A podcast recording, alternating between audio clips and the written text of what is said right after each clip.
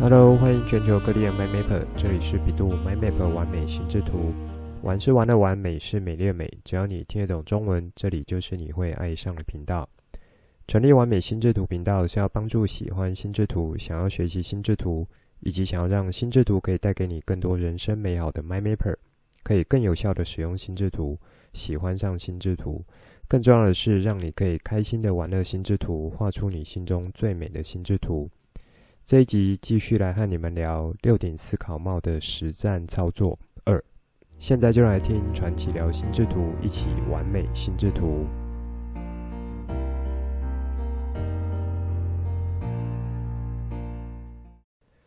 不知道大家在听了上一集的实战操作之后，有没有对六顶思考帽的操作有更加了解呢？以及对于各种帽子的使用，有没有更好的认识？这一集我们再来用一些例子和你们聊，可以怎么使用六顶思考帽的技巧。在此之前呢，我想先和你们展开一下，呃，其中一个点，就是在前几集内容中有提到，进行六顶思考帽操作活动的时候，一个很重要的条件设定是要有好的记录。而这个记录，如果你同时是可以使用心智图法来加以进行记录的工作，其实是会达到相乘的效果。也就是说，你可以享受到由心智图法以及六顶思考帽两大超级思考术带来的效果。怎么说呢？我想多数人对于心智图法的资料整理强大功能应该是非常认同的。那么由此所发展出来的笔记术，包含了文章笔记、书本笔记以及听讲笔记。我是依照操作难度来进行的分类。如果你已经是可以达到了听讲笔记等级，那么你在进行六顶思考帽的活动时候呢，使用心智图法做听讲笔记，就是一个非常合适，并且可以产生相乘碰撞效果的一种方式。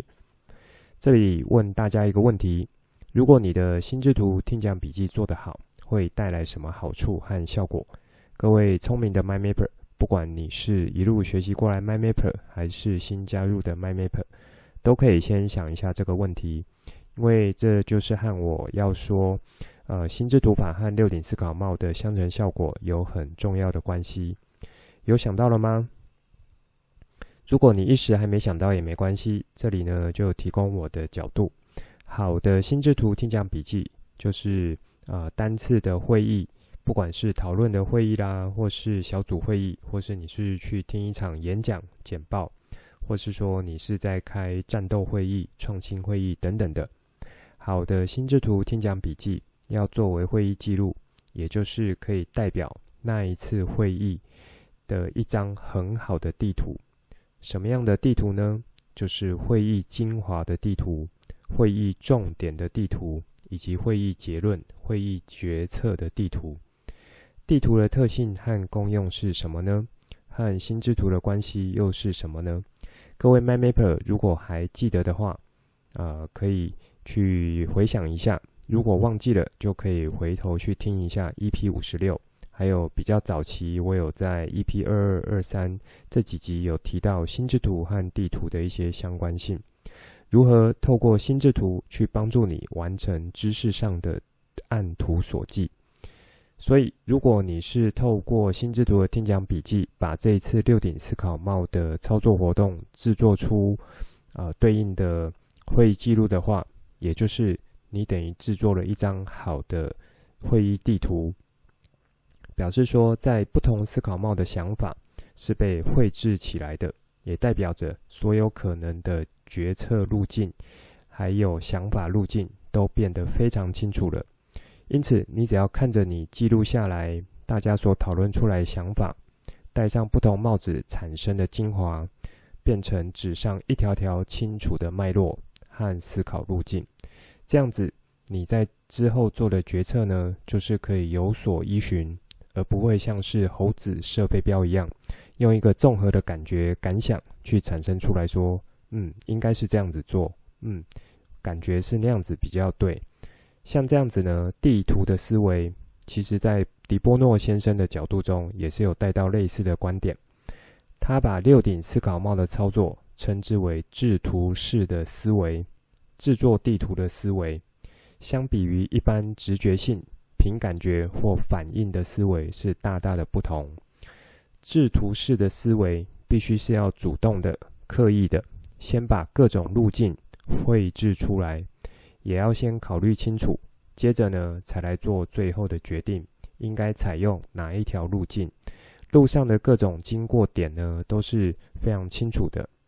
而另外一个呃不同的思维，就是反应式的思维，或是惯性的思考，则是属于被动的，依照当前的状况是什么，就很直接的以经验来做反应，直接的进行思考判断，先到达其中一个点，再来看看下一个点是什么。所以，以我上述所说的这些角度来看，如果你会使用六顶思考帽的操作技巧，你就是在进行一张思考地图的绘制，可以帮助你事先绘制出好几种不同的路径。如果你又同时搭配着心智图法笔记技巧以及心智图法思考技巧，就可以去形成一张更有系统和结构脉络的地图样貌，帮助你去做到之后的按图索骥，以及呢去提供不同选择的路径。这时候你可能会问说，这和一般开这个策略会议有什么样的不同呢？其实你就可以去仔细想一下，在开策略会议的时候，也就是要去找出各种的可能性、可行性。可是，在会议中，大家使用的比较多会是反应性的思考，或是惯性的思考比较多。那真的要你去做到刻意的主动，而且是独立出来不同思考角度。那这样子的一种习惯呢，如果你是没有先呃学过六顶思考帽，或是说有呃操作过经验的话，我想是不太容易去做出来的。而人性呢是不太容易对抗，所以在操作上就很难免会有一些反应性的思考、直觉性的思考直接去冒出来。那也就是会造成一些思考脉络互相重叠或交错。在这样的前提下，能够用主动、刻意的方式去产生出相对清楚而且不同的思考路径，就会比较困难了。因此呢，在这样子呃的思考前提下所做出的结论或是决策，应该就会产生说像呃少数服从多数，或是弱势服从强势这样子的会议结果，比较不会是先。制作出一张各种路径的地图，然后大家其实是很清楚走哪一条路径才是最好的选择，这样子的结果。所以相比之下，六顶思考帽的制图方式、制图思维，等于就是事先把所有可能路径画出来，制作出来之后，在一开始就可以用一种很有效率的思考引导来去进行。好，以上呢算是在使用心智图法并呃听讲笔记去进行记录，以及操作六顶思考帽活动可以达到相乘效果的地方。当这张心智图记录完成的时候，当然就是一张依循不同路径去前往不同目的地的地图了，非常的清楚明了和易懂。这呢，算是一开始再花一点时间和大家展开，以及补充更多关于六顶思考帽的操作精神。那当然也是有融合一些心智图法技巧的部分，希望这些是可以更好去帮助你进行操作。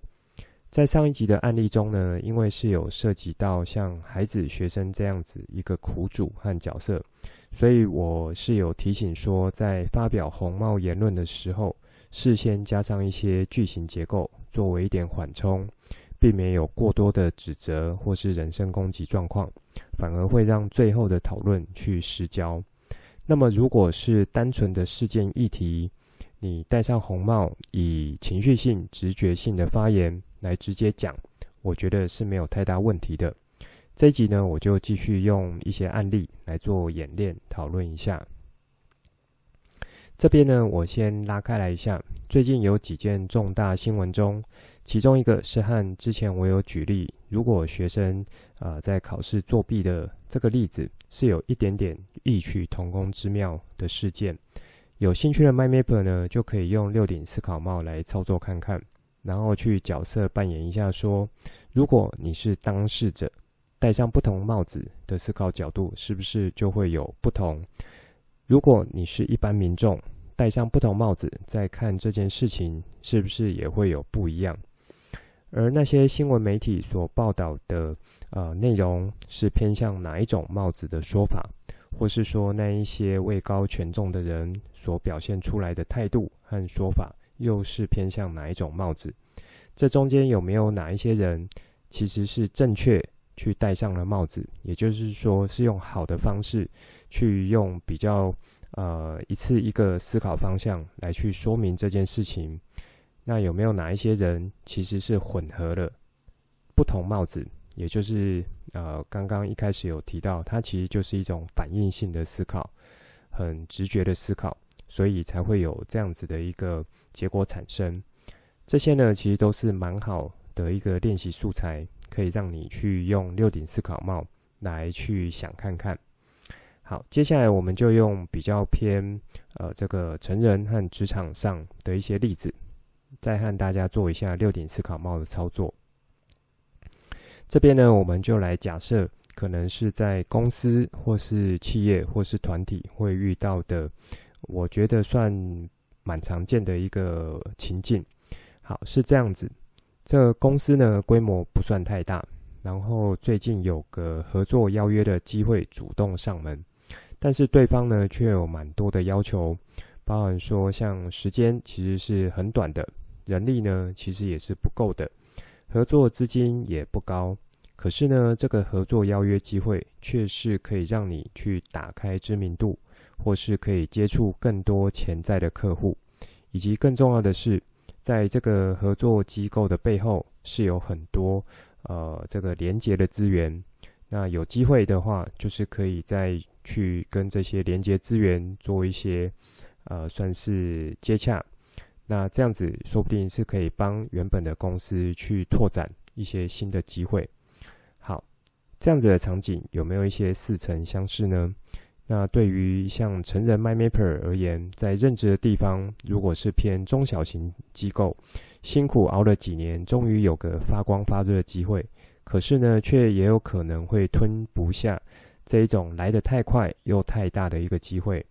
弄得好的话是一飞冲天，弄得不好可能就会一败涂地，一蹶不起。这时候呢，主管就召开了作战会议，邀集了各个部门的头头一起来伤脑筋。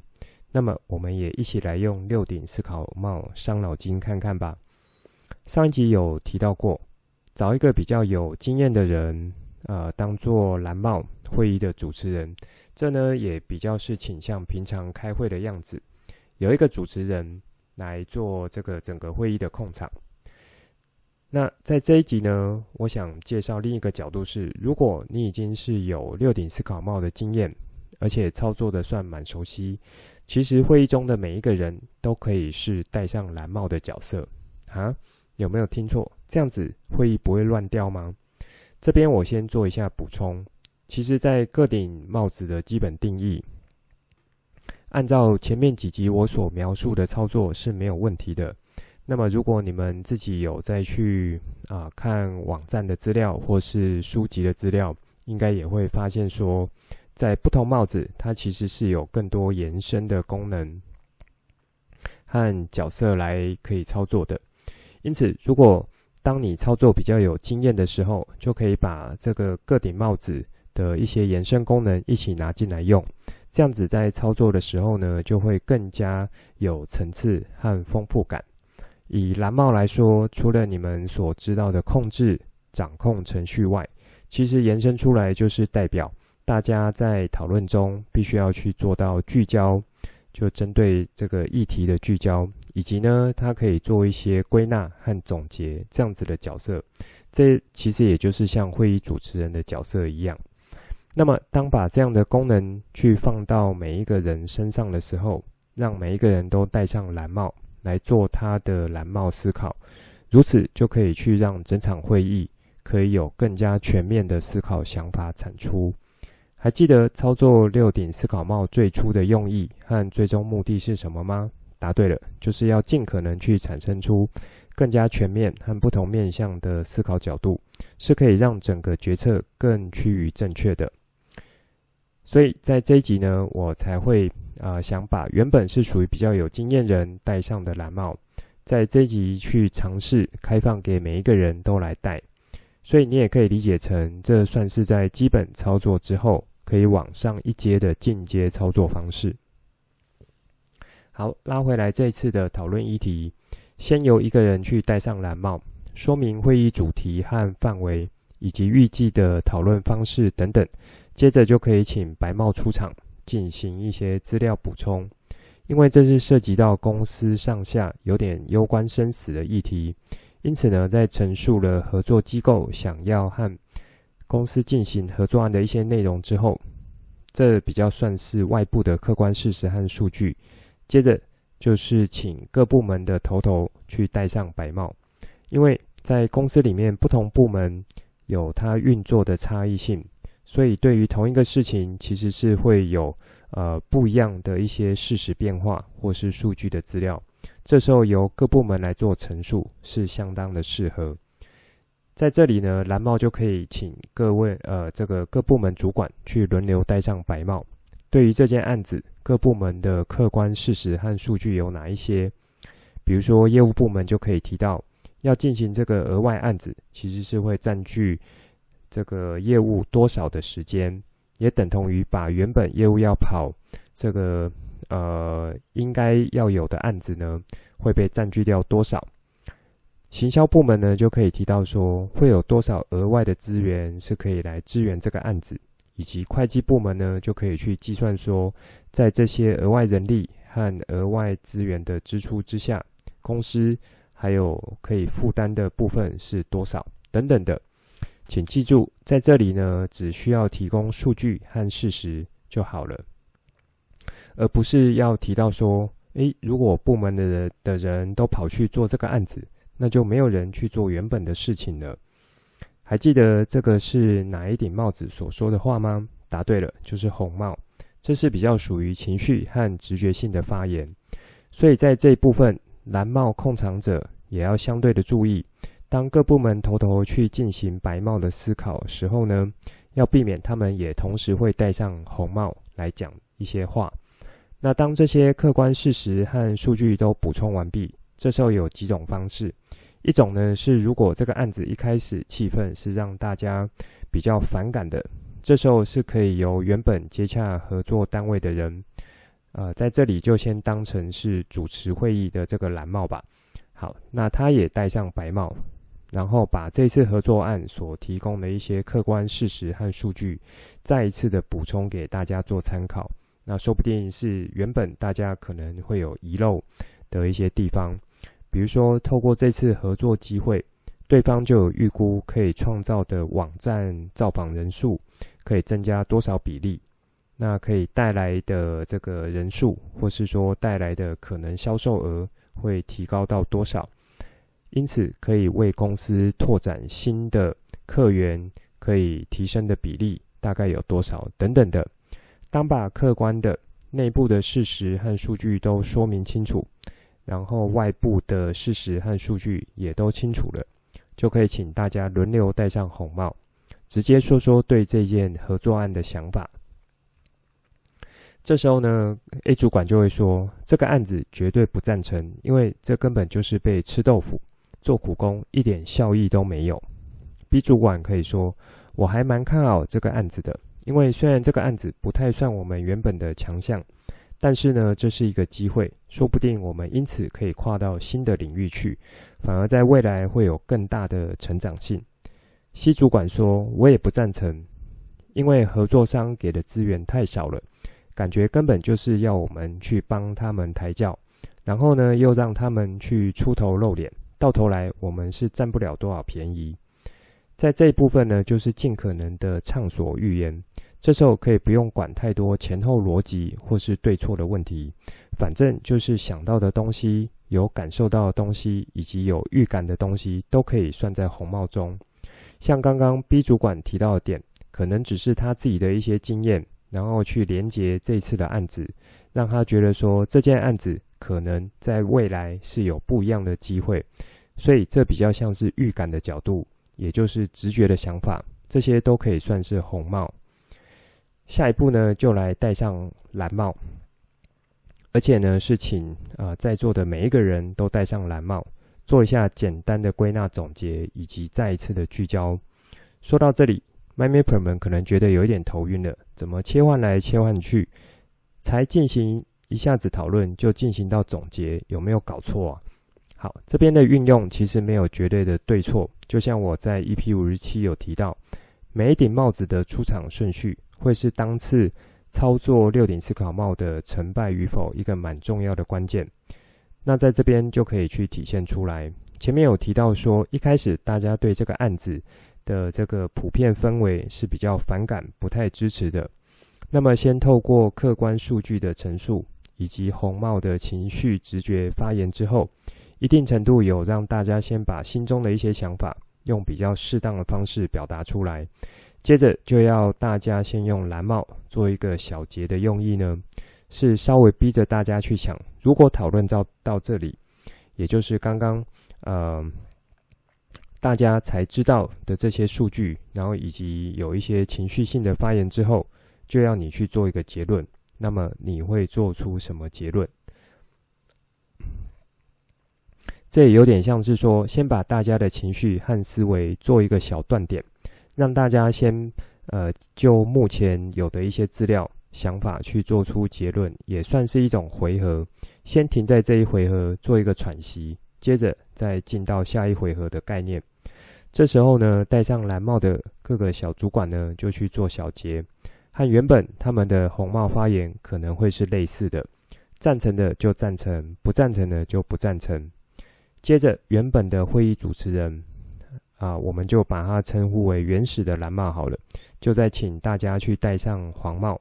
这算是具有正面、积极以及是有逻辑和理由支撑的这个正面积极想法，而不能是一昧的乐观。比如说，我就觉得这个案子非常好，这个呢比较像是红帽的发言。好，这时候就请大家呃去戴上黄帽来说，这个案子对于自己的部门好处是在哪里？而且是要基于客观的事实和数据，以及有逻辑的来进行一些推论。想当然的，可能原本持反对意见的，在这里呢会不太容易去产生出来对他部门的好处。这时候其实也不用干瞪眼去等着看对方出好戏，呃，这个出糗，而呢可以用比较呃旁人的立场来加以做一些连结。比如说，我觉得这个合作案是可以拓展公司往新的领域发展一个蛮好的机会。以往我们如果想要独自跨入的时候，是会有非常高的门槛。而如果在这次有机会跨入的时候呢，不止我们这个部门，连同公司其他部门可以呃产生的这个成本效益是会有正面的效果。类似这样子，可以从其他的思考点切入。然后去找到基于这些事实和数据所得到的正面结论，或许就可以帮在场呢去化解一下尴尬的场面。接下来再请大家戴上黑帽。这里呢要提醒大家，黑帽是要基于事实逻辑所提出的关于负面风险以及提醒，不是批评指责或是落井下石这一类的发言。这一类呢，这一类的发言比较像是红帽的作为。好，在这里的技巧就是先让大家提出黄帽，然后再提出黑帽，算是一种先把所有正面积极可能性都列出之后，即使像很微小的希望或是很微小的好处，也一点都不放过。这些全部列出来之后，大家再依据这些想法和意见，以及目前有的客观事实和数据。做出风险评估和提醒，在这时候呢，如果觉得刚刚黄帽表达项目有产生一些新的可能性，因此需要额外的事实和数据补充的时候，中间随时可以戴上黄帽来，啊、可以戴上白帽来进行处理。比如说，如果要做到转型到新领域的话，以往员工对于新业务所需要的训练学习时间，平均会需要几个月。或是说需要额外投入的成本是多少？类似这样子，当有更完整的数据支撑之后，黑帽要提出的担心就会有所依据了。或是说，因为这些数据有再被提出来，原本黑帽的担心可能就不需要担心了。所以在这里，黄帽和黑帽是轮番上阵的，同时还可以戴上白帽去做一些补充，然后再让白这个黑帽去把可能的风险去做更加全面的解释。接着呢，在这里一样可以请大家再一次戴上蓝帽，在这一阶段各自做出自己的角度或是自己部门的小结。这次的小结就可以拿来看看，和上一阶段的有没有一些不一样的地方。好，最后呢，就是可以请大家去戴上绿帽，这是属于创新的帽子。有没有可能在答应这个合作案的前提之下，我们的公司也不用去负担原本会超出负荷的人力和成本，比如说去找其他的同业组成一个小联盟。或是说把一些任务去进行外包，把成本去降低，或是说和原本合作厂商做一些不一样的沟通，让他们愿意去投入更多的资源来进行合作，等等，这些都是绿帽可以去提出的角度。因为绿帽就是创新创意的帽子，可以从原本黄帽提出的正面积极项目中去找到一些点，延伸做发展。或是像上面说，啊、把原本担心的成本呢这一块，去透过找其他同业小联盟进行移转，因此去形成了新的替代方案。这时候，如果你正好是使用心智图在做会议记录和听讲笔记的话，你就会发现，在心智图法中的关联线触发的妙用之处。你的六顶思考帽如果有按照步骤。进行好的制图绘制呢，来做出各自的路径。这时候你也是可以用一目了然的方式去想办法刺激出来，在这些不同路径之间，就是不同的思考路径之间，能否有新的可能性产生？这些都是可以去帮助绿帽思考很有效的方式。当然，绿帽发言结束之后，就可以请大家再一次戴上蓝帽进行小结。那也可以请原本的会议主持人，在这些呃各个部门的蓝帽小结完之后，做一次最后的总结，关于这个合作案大家的这个意见，以及呢最后大家做的决策是怎么样。好，以上呢算是带大家再操作一次这个呃六顶思考帽的案例。如果 MyMapper 们在听的时候有跟不上或是听不懂的地方，就可以先做一个暂停，甚至呢，你可以准备一些纸笔，然后跟着一起听，把一些角色画出来，也跟着可以戴上不同的帽子一起思考，或是说多听几遍也就可以了。这里和大家做个提醒，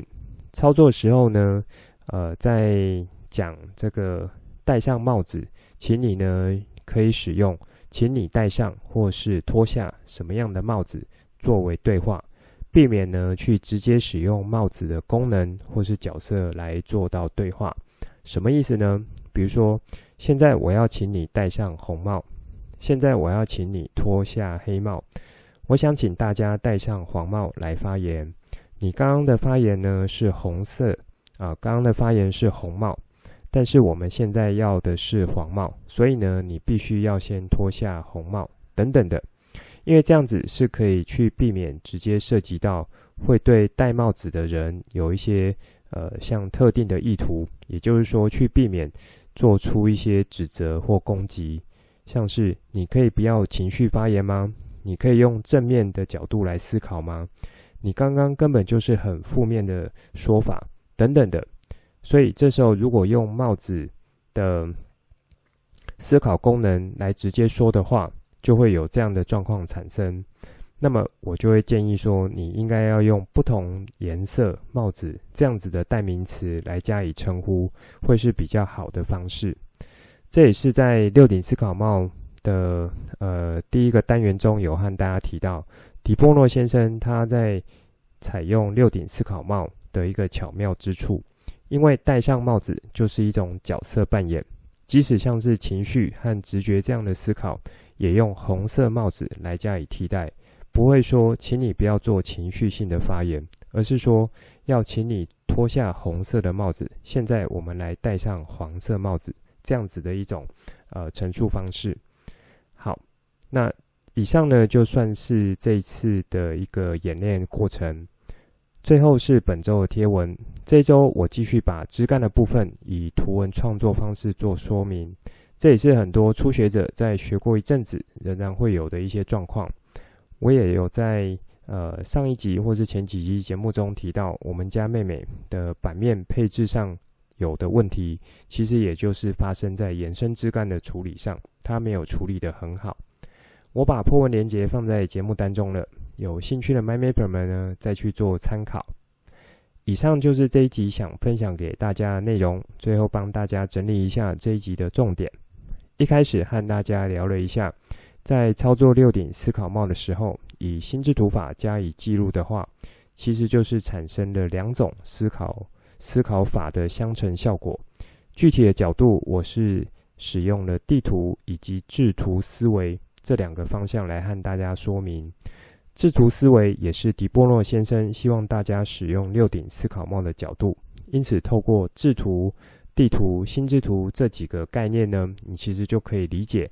把心智图法和六顶思考帽合并使用，它有它强大的威力之处。